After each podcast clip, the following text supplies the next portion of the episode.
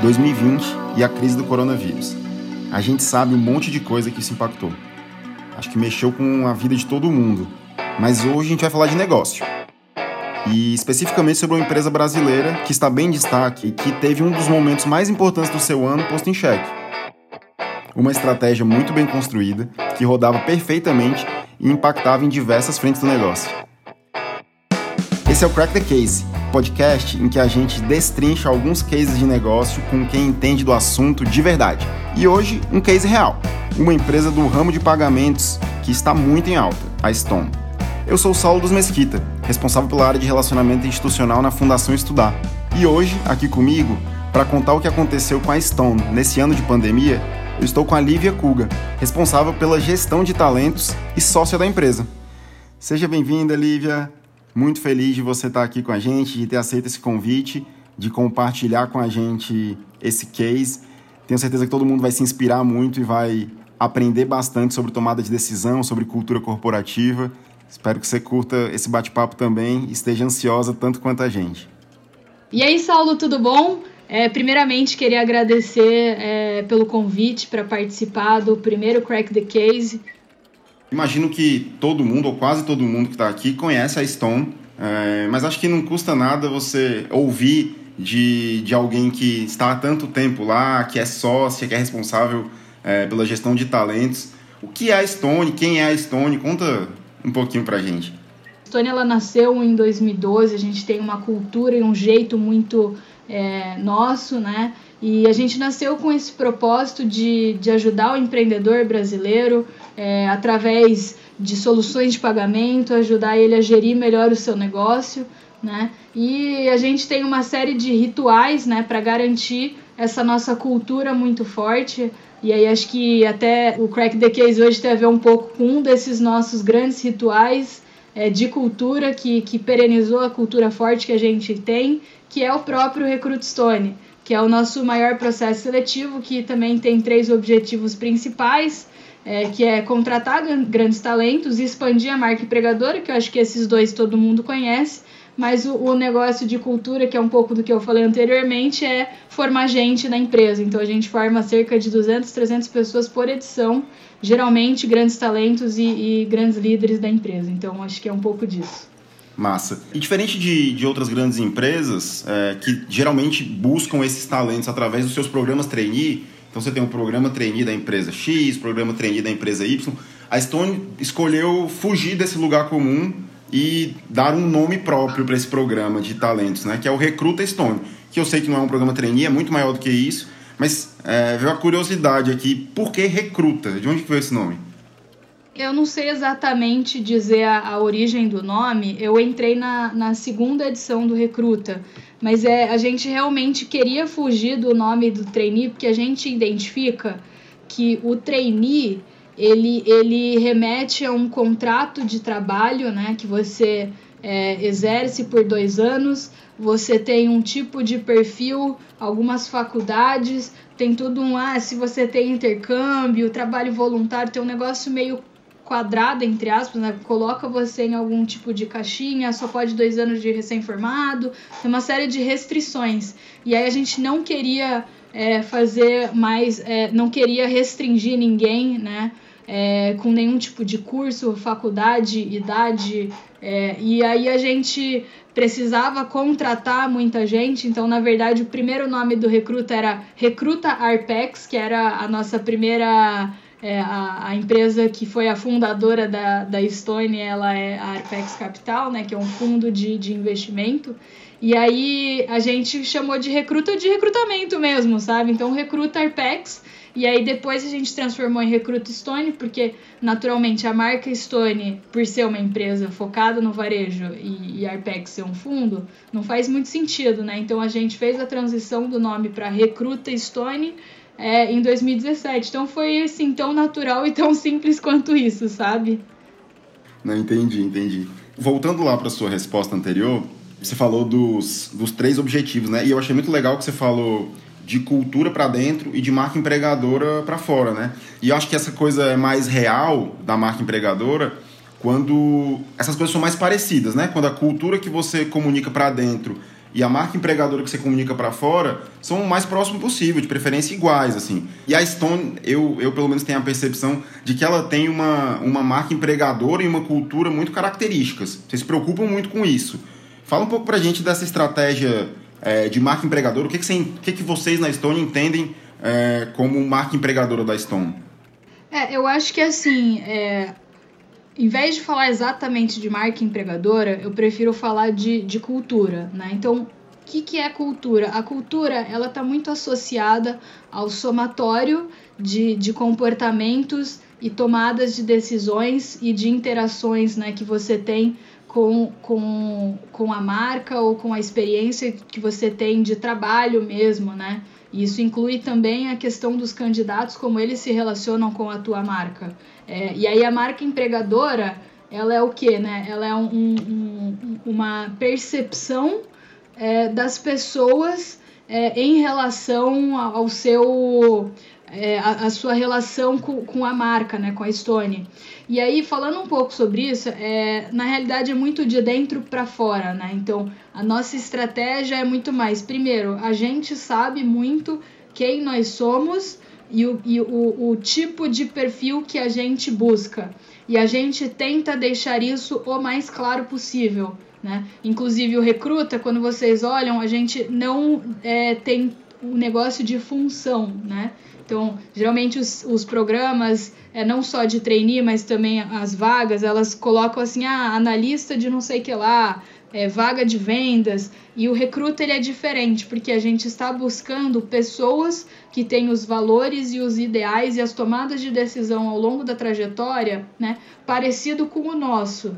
É, e aí, essas pessoas é, por ter um perfil mais empreendedor, que é muito o nosso jeito Stone, elas vão naturalmente é, se encaixar em algum tipo de, de empreendimento aqui dentro da companhia, né? Então é, é muito mais de dentro para fora do que, do que tentar especificamente é, ficar se posicionando. Então, obviamente, a gente vai em muito evento, a gente faz lives, a gente é, criou o Recruta, mas é muito é, porque a gente percebeu dentro de casa que seria importante a gente formar mais gente, estar tá mais próximo das pessoas e não, não necessariamente um, um, uma estratégia é, de modo geral é, que, que alguém cria uma consultoria, vem de fora e te fala mais ou menos como fazer. Então acho que o, o nosso segredo é ser genuíno mesmo, é muito de dentro para fora e todas as coisas que a gente é, constrói em termos de marca empregadora é, é muito pela uma necessidade da própria empresa, né? E deve ser muito difícil fazer isso naturalmente num processo do tamanho do recruta, né? Como que vocês conseguiram implementar, sei lá, essa naturalidade de que você falou tanto no seu discurso, mas num processo que precisa ser muito organizado e estruturado, né? Como é que isso funciona nas etapas? Como é que dá para aliar essa naturalidade e de quem trabalha na Stone e tentando passar isso para os candidatos e ao mesmo tempo manter um processo estruturado? Não, excelente. Eu acho que tem alguns pilares importantes, né? Então eu acho que tem um, que é você conseguir é, alinhar e deixar muito claro dentro da empresa, né? Quais são os principais objetivos, que aí a gente acabou já falando, é, e, e, ter muito alinhado internamente o, o que você quer fazer. Aí você tem a parte externa, que são as pessoas que talvez queiram prestar o seu processo. E aí você também ficar muito próximo deles e tentar ao máximo escutá-los. Então, a gente sempre não terceirizamos isso, isso é 100% dentro de casa. A gente lê todos os e-mails que chegam, a gente lê tudo que chega no direct no, no Instagram. A gente tem um canal de WhatsApp que as pessoas podem mandar dúvidas para a gente entender um pouco do que as pessoas estão sentindo necessidade é, e tem um terceiro pilar que também é super importante, que é tecnologia mesmo, né? Então, é, eu acho que é, é super importante para você conseguir desenhar um, um, processo, você contar com, com, com sistemas ou contar com, com processos que sejam inteligentes e escaláveis, né? Então, é muito difícil você fazer um processo com com 70 mil inscritos no braço só, né? No, no Excel, por exemplo, não dá. Então, acho que você tem que contar com um portfólio de, de, de sistemas para te ajudar a fazer isso e, naturalmente, ter pessoas inteligentes para colocar tudo isso de pé, né? Então, acho que essas são as coisas importantes para conseguir fazer. E aí, obviamente, tem um negócio de, de sempre tá se alinhando com o que a empresa precisa, né? Então, eu sempre falo muito aqui com a gente, aqui a turma do Recruta, né, do time do Recruta, que é a gente é, tem que passar algumas mensagens ao longo do processo, né? Então, quais são as mensagens para dentro da empresa que a gente quer passar é, com o Recruta? E aí a gente ser uma fonte de inspiração para que as pessoas de dentro da empresa copiem a gente nos seus processos é, semanais, diários, né? que a gente entende que o recruta é um processo de seis meses com marcos importantes que faz com que as pessoas tenham experiências para levar para a vida delas, né? Então é um pouco disso. E a gente falou muito da, da complexidade desse, desse processo para fora, falando de dezenas de milhares de candidatos, mas pelo que eu entendi, tem também é, uma complexidade grande internamente, né? Porque o, o recruta ele também funciona como uma formação de cultura para quem está dentro. Isso não é nada usual. É, eu acho que essa é a parte mais divertida para mim, sendo bem sincera, porque a gente basicamente faz um processo seletivo interno, então é, os candidatos se sentem avaliados, mas as pessoas de dentro da empresa também precisam é, estar aptas a vir para o processo. Então é, a, gente, a gente seleciona é, por volta de 200 pessoas da empresa é, para participarem desse programa imersivo né? E aí a gente, ele é dividido em algumas etapas, né? Então o processo ele tem seis meses e, e essas 200 pessoas elas vão participando da, de, dessas etapas ao longo do, do projeto, né? E, e aí a gente tem, antes das etapas em que eles vão participar, a gente tem um, uma, um treinamento que, que leva cerca de, de meio período, então, por exemplo, uma manhã ou uma tarde, em que a gente explica e educa nas premissas e nas coisas é, como que a gente estruturou o programa, as coisas que os candidatos já vivenciaram, e aí a gente parte para uma parte prática em que as pessoas é, simulam é, o evento antes do evento acontecer. Né? E aí depois a gente tem a dinâmica de, de grupo, que tem um montão de gente, é, que leva, a gente leva cerca de, de, de 200 candidatos e 100 pessoas do nosso time, para eles serem capazes de entrevistar e de avaliar é, os nossos os nossos candidatos, né? E aí a gente tem um outro programa que é de formação dos nossos líderes principais, que são as pessoas que vão conduzir o processo. Então, a gente tem treinamentos dentro dos treinamentos e aí a final mesmo, que é um evento é um evento muito grande, é um, um, um um encontro antropológico que a gente leva essas 200 pessoas das mais diversas áreas. Então, é, esse processo seletivo a gente costuma é, levar os melhores e os maiores talentos da empresa.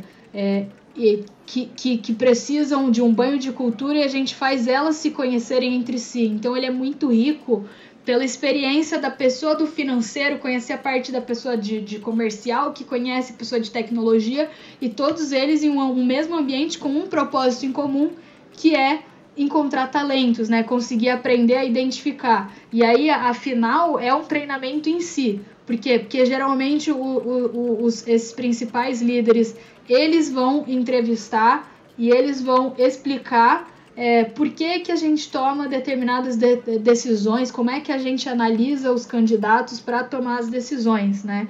Então é mais ou menos isso que é o nosso programa de formação. Como é que é o critério de seleção para esses 200? Eles são necessariamente pessoas que entraram nos, em recrutas anteriores?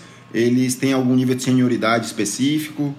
Sobre senioridade, não porque aqui a gente gosta mesmo é, é de, de quebrar padrões, né? Então é, é, natural que a gente tenha gente de vários níveis hierárquicos, né? De vários tipos de, de, de cargos e responsabilidades. O que a gente olha é muito mais é, alguns parâmetros. Então tem um que é o quanto a pessoa performou nos últimos seis meses. Então a gente tem um ritual dentro da companhia que é, que é de, de, de mensuração de resultado e performance, e aí a gente tem o critério do, do nota A, B, B e C, né? Então as pessoas é, que são é, elegíveis são pessoas que tiveram uma alta performance é, no último semestre. Além disso, a gente olha a, a, vontade da pessoa, então a gente faz um processinho nosso. Então, por exemplo, para fora a gente tem o questionário sobre a vida, que a gente pergunta sobre a vida. E aí a gente faz meio que um mini questionário é, sobre a vida na Estônia, né? Então a gente pergunta algumas coisas para entender é, como que a pessoa pretende é, perenizar os aprendizados que ela teve no recruta para o time dela, quais são as coisas hoje que ela faz, né? Então pessoa também tem que querer, né? Não adianta a gente chamar todo mundo que, que tem alta performance, porque às vezes ela não quer, né? É, e graças a Deus a gente tem mais gente de alta performance do que vaga, né? Porque a gente só tem 200 vagas. Então a gente olha essas duas, esses dois pilares e tem um terceiro também que é o aval do líder, né? Então a gente é, verifica com os líderes é, se, se dá um, um double check, né? Aquela dupla conferência para verificar se realmente são as pessoas que, que a gente quer é, investir em treinamento e formação para o longo prazo, né? Então é um pouco isso é, como a gente toma a decisão. Você falou que é muito divertido, imagino que seja cansativo, complexo e, e é, até exaustivo, porque é, o processo dura seis meses, vocês fazem duas vezes ao ano, é basicamente um, um processo ongoing que você tem, né? E em 2020, com tudo que aconteceu, pandemia, em que momento que vocês estavam é, no Recruta 2020? Então a gente estava, acho que faltava uma ou duas semanas para o fim das inscrições. A gente estava com, com, sei lá, uns 50 mil candidatos inscritos, né, aguardando as próximas etapas do processo. É, e a gente estava, a gente, a gente estava no meio da, da, gente tem um negócio que a gente chama de campanha de indicação. A gente estava no meio da campanha de indicação e a gente ia começar a rodar o processo seletivo interno para convidar as pessoas elegíveis para o processo é, e começar o processo interno. Então a gente estava num momento meio. meio realmente, sabe assim. No começo do. A gente, se tivesse passado aquelas duas semanas, a gente ia ter. Mas ia ser um pouco pior, porque a gente já ia ter chamado as pessoas de dentro e de fora, né? Naquele momento a gente estava com um, um, bolsão de, de candidatos na expectativa de continuar o processo, né? Então. É, foi um pouco disso que aconteceu. Então foi foi meio maluco. Eu lembro que na hora, vários candidatos, né? Eu lembro que o, o, os governadores começaram a se pronunciar no rádio e na TV, falando que eles iam fechar, ia fazer lockdown. E, e nessa hora, eu lembro que a gente é muito próximo dos candidatos, todos os candidatos começaram a mandar: vocês vão adiar o processo, o que, que vai acontecer com o processo? E aí a gente é, começou a, a refletir o, o que, que a gente ia fazer agora, né? É, então foi um pouco isso, assim, o momento que a gente estava na pandemia. E aí, além de toda essa expectativa dos candidatos é, perguntando para a gente o que ia ser do processo, aqui dentro a gente também estava se questionando, né? Porque como é que a gente ia botar 200 pessoas em um ambiente fechado junto para a gente conhecer eles, né? E eles conhecerem a gente. E ao mesmo tempo, por ser um grande ritual, existia uma grande pressão internamente, né? até dos fundadores aqui, de, de manutenção do ritual, né? Pra, pra, de novo, lembro que o recruta ele passa mensagens, né? De, de, de, de o que, que você espera da companhia daqui para frente. Então, foi, foi esse era o principal momento que a gente estava vivendo. Então, a gente estava recebendo pressão de todos os lados para manter o processo, só que tem um negócio de como é que você garante a saúde e segurança e a experiência antropológica de um programa imersivo, né? Então foi, era esse o momento que a gente estava vivendo. Eu acho muito legal quando você conta no começo, é, falando da importância da tecnologia para tocar um processo com tanta escala e ao mesmo tempo da importância de ser um processo pessoal, né? Então é meio que a tecnologia permitindo que você conheça as pessoas com mais probabilidade de serem as certas, é, com mais profundidade. E eu fiquei com uma curiosidade de se as pessoas internas é, você tem algum tipo de avaliação para elas também? Elas estão lá o tempo todo, elas estão participando. Elas de alguma forma influenciam como avaliadoras ou elas são avaliadas de algum jeito? Como é que funciona essa dinâmica?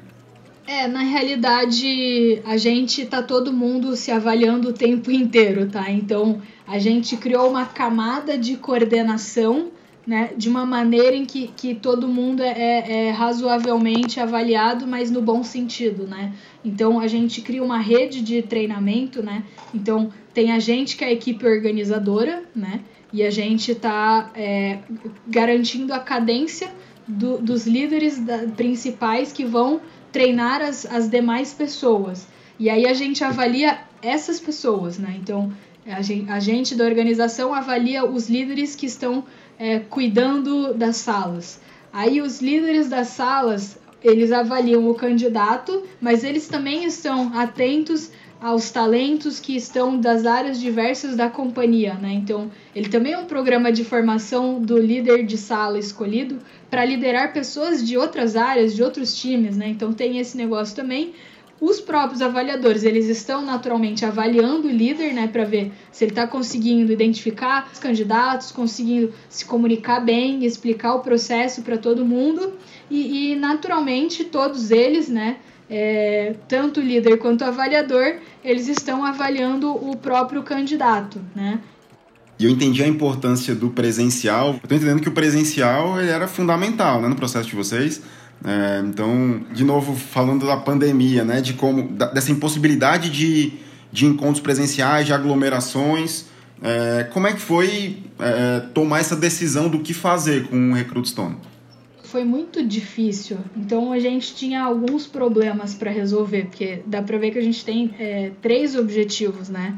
E, e um deles envolve conhecer os candidatos, que envolve conhecer no nível de detalhe essas soft skills, né, que a gente chama de fit cultural, né, aí, aí, acho que tem isso que é como é que a gente vai identificar isso num ambiente online. Quando é presencial, a gente já sabia fazer, tem 10 edições que a gente já tocou, então a gente já aprendeu como é que a gente faz para avaliar bem essas habilidades, né? É, e como é que a gente vai fazer isso no modo online que a gente já não, não tem mais é, tanto contato? É, e aí, quando a gente olha também, como é que você vai replicar todo esse procedimento é, que a gente, que vocês viram o carinho e a dedicação e a maneira como a gente faz no momento presencial de modo online? Como é que a gente vai formar essas pessoas, né? E, e tem um, um, um outro elemento que eu acho que é importante falar, é que é a questão da marca, né? Então, as pessoas associam, né? A gente criou esse, esse mote, né? De, de, de autodesenvolvimento e autoconhecimento ao longo da jornada, né? Então, além de ser um processo seletivo, uma coisa que a gente tenta disponibilizar para o candidato são mecanismos e ferramentas para ele se conhecer melhor e que isso vai ajudá-lo no desenvolvimento pessoal. E, e aí a gente também ficou com muito medo é, de, de poder arranhar a marca no mercado é, ou até internamente é, por relação a essa formação dos envolvidos. Né? A gente ficou muito preocupado é, de como é que a gente ia né, garantir a segurança e garantir todo esse envolvimento experiencial, é, é, conseguir avaliar corretamente as pessoas, só que de um modelo é, online e formar gente, né? Então é, foi um, um, um, negócio meio, meio maluco mesmo, sabe? E essa tomada de decisão, ela estava no seu nível, ela estava no nível do CEO. É, vocês tomam esse tipo de decisão ou tomar essa decisão é, em, em, um comitê? Como é que funciona? Essa pergunta é boa, porque eu, eu gosto de ver como que, como que funciona as outras empresas, na verdade.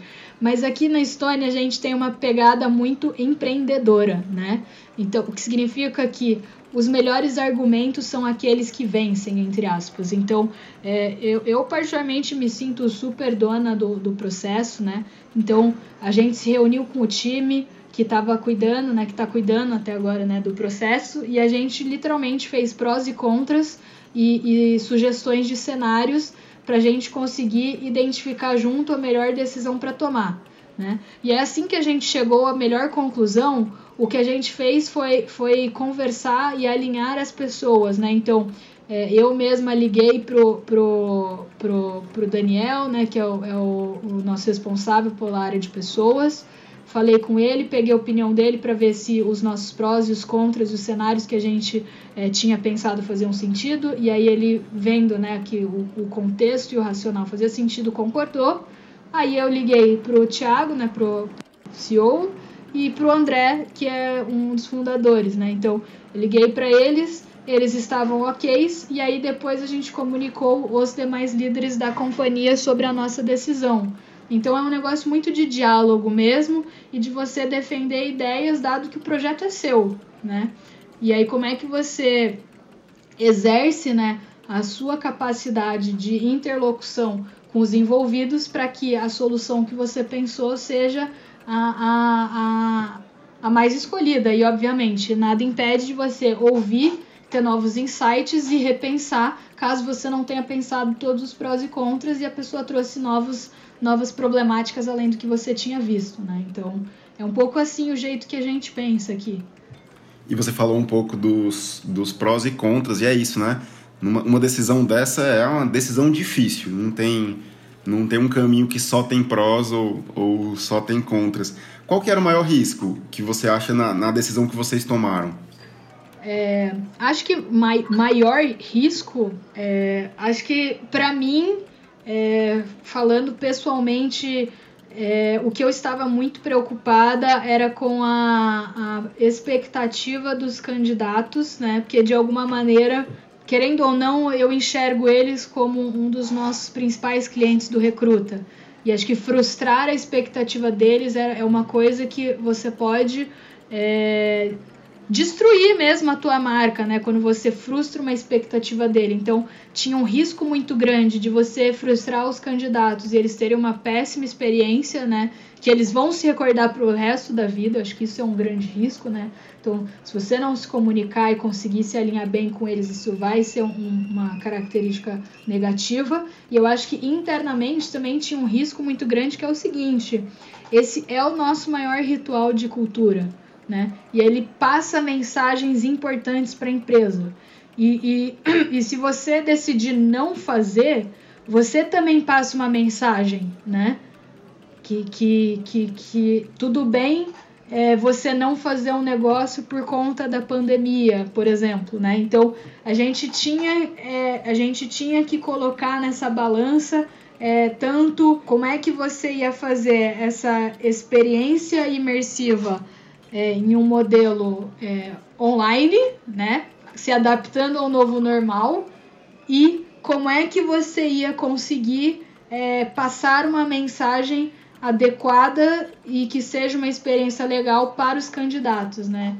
É, e aí, é, falando um pouco da, da tomada de decisão, o que a gente acabou fazendo é chegando no meio do caminho, é, que era realmente a gente decidiu paralisar o processo até a gente ter uma visibilidade um pouco melhor de como que seria é, o cenário da pandemia. A gente não sabia se ela durar cinco dias ou dois anos, né? Então a gente é, tinha isso, então a gente decidiu paralisar por tempo indeterminado, mas manter as nossas comunicações. Então a gente tinha é, um, um, um hábito e continua tendo de mandar conteúdos exclusivos para os candidatos, então a gente continuou mandando nossos conteúdos exclusivos para eles continuarem tendo é, a nossa visão. E internamente a gente selecionou é, um, um, um, público um público dos candidatos que haviam se inscrito, a gente sabe que o processo não havia acabado, a gente selecionou 1% da base, mais ou menos,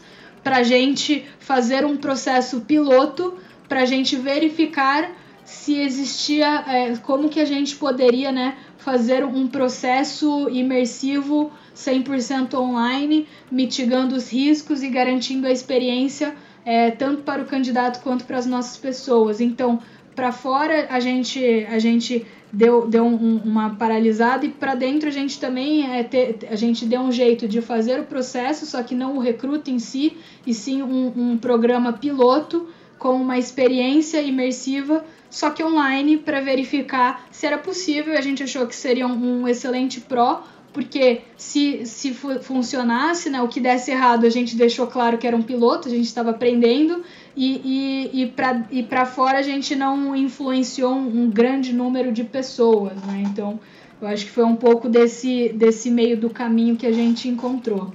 Eu gosto muito de explorar a tomada de decisão, porque eu acho que é o ponto de inflexão desse case, né? É, eu acredito muito que a qualidade é, de um executivo ela se dá pela qualidade das decisões que ele toma e pela velocidade também nesse caso, né? Então foi legal você citar que você tinha uma série de incertezas nesse processo, né? Então você teve que é, analisar e encontrar a hipótese com a maior probabilidade de dar certo, mas você não tinha certeza, não dava para ter, né? E pensando na decisão que vocês tomaram e nas dificuldades que enfrentaram, nas coisas que deram certo, imagino que oportunidades, como é que essa decisão e o que vocês fizeram impactou em cada um daqueles três objetivos que a gente comentou no começo? Então a gente tinha três objetivos, que é a marca empregadora, a contratação de talentos e formar nossas pessoas, né? Em relação à marca empregadora, acho que a gente tinha já conseguido impactar né, cerca de 50 mil e a gente conseguiu se comunicar de uma maneira é, transparente e segura de que a gente estava tentando é, garantir a segurança dessas pessoas, né? É, e pensando nelas, a gente adiou o processo e que assim que a gente conseguisse ter uma visibilidade melhor, a gente voltaria com o processo, que inclusive é o que aconteceu, a gente é, se sentiu seguro o suficiente para retomar com o processo, ele está aberto agora, né? então a marca empregadora, a gente não é, a gente não perdeu a essência, a gente continuou e a, a, de modo geral fomos bem recebidos, os próprios candidatos, a gente fez uma live com eles explicando a nossa tomada de decisão, é, a gente depois mandou essa live para as pessoas que não puderam assistir, é, para garantir o mais próximo, né, a maior proximidade possível com eles, para que eles mesmo entendessem o porquê por trás das decisões que a gente tomou é, e se sentissem envolvidos na decisão. Né? Então, isso foi o que a gente fez em relação à marca empregadora. É, em relação à contratação de talentos, é, o que a gente fez foi é, diversas dessas pessoas que foram inscritas, é, conforme algumas vagas foram sendo abertas, a gente foi é, indicando para algumas vagas específicas para as pessoas que a gente não identificou, mas que a gente acha que são pessoas em potencial, a gente manteve fazendo os conteúdos exclusivos para que ela continuasse né, engajada com a gente. E a gente também fez um piloto com 1% da nossa base, né? Para a contratação de, de alguns candidatos nessa experiência, e de fato a gente chegou a contratar algumas pessoas é, nesse modelo piloto que a gente é, criou e adaptou para o novo normal. E em relação a formar nossas pessoas, a gente fez esse projeto piloto, a gente acabou é, formando cerca de 200 pessoas também. É, foi um pouco menor, eu acho que deve ter sido umas 150 em vez de 200. E aí a gente conseguiu desenvolver os envolvidos de maneira online. A gente pegou uma série de feedbacks deles, né? Para que quando o recruta voltasse de fato, a gente pudesse é, fazer essa experiência com mais gente em maior escala e tentando mitigar os riscos, né? Obviamente houve uma falha ou outra, mas as pessoas envolvidas e que foram formadas sabiam que podia dar qualquer tipo de problema. Então a gente conseguiu formar as nossas pessoas no modelo 100% online é, também. Então foi meio assim que a gente conseguiu garantir é, e, e, potencializar né, nossos três objetivos. Eu sei que está muito incipiente ainda o projeto, ele foi com uma base pequena, mas já tem aprendizados, Lívia, desse, do, do que vocês fizeram? É, com todos os recursos disponíveis e sem limitações, por exemplo? Tem alguma coisa que você já sabe, vocês já sabem, que, será, que vai ser mantido? É, eu acho que o, o, negócio online ele traz uma, uma possibilidade é, que a gente não tinha visibilidade, eu acho que a gente jamais pensaria se não tivesse sido num cenário é, de pandemia, né? Que é a possibilidade de algumas pessoas terem a formação e o treinamento é, de maneira online, né? Então, o que a gente enxerga é que de repente podem virar níveis mesmo. Como assim níveis? Então, existem as pessoas que vão de fato presencialmente vivenciar a experiência e vão ter algumas pessoas, e lembro que a gente está espalhado em 250 cidades no nosso país hoje, é, que vão poder ter uma experiência é, remota obviamente é, não com o mesmo grau de intensidade, mas que vão poder de alguma forma também vivenciar, né? Então ela trouxe uma possibilidade da gente fazer eventos é, que são digitais, mas que também são presenciais, né? O que a gente chama, aprendi isso no, durante a pandemia, que é os eventos híbridos, né? Que são eventos que são parcialmente presencialmente, presenciais e parcialmente online, né? Então Acho que isso trouxe para gente um, uma nova habilidade que é de fazer eventos híbridos, que antes a gente só sabia fazer eventos presenciais. É, eu acho que em termos de, de, de processo seletivo, acho que é, aprender em termos de ganho de eficiência, né? Então, é, o, o, fato de você poder fazer algumas coisas online, você faz com que a, a o, o investimento em termos de, de, de presença temporal das pessoas, é, você possa gerar mais eficiência, né? E eu acho que esses são os dois principais assim aprendizados. É, mas acho que falando em aprendizado de conceito mesmo, eu acho que primeiro é, tem aquele eu, eu, vi eu vi uma frase meio assim, eu vou traduzir, mas é, é que é assim: adapte-se ou morra. E, e, eu acho que é um pouco isso, sabe? Eu acho que é, no, no dia a dia você já é convidado a, a mudar, né? Mas quando você não tem outra opção, é, você vai mudar. E aí eu acho que uma coisa que fica na cabeça, né, é que sempre dá para fazer. É só uma questão de adaptação.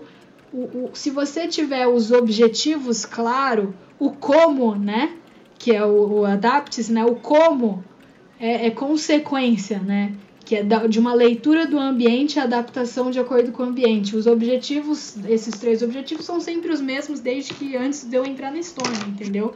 Então, acho que é muito.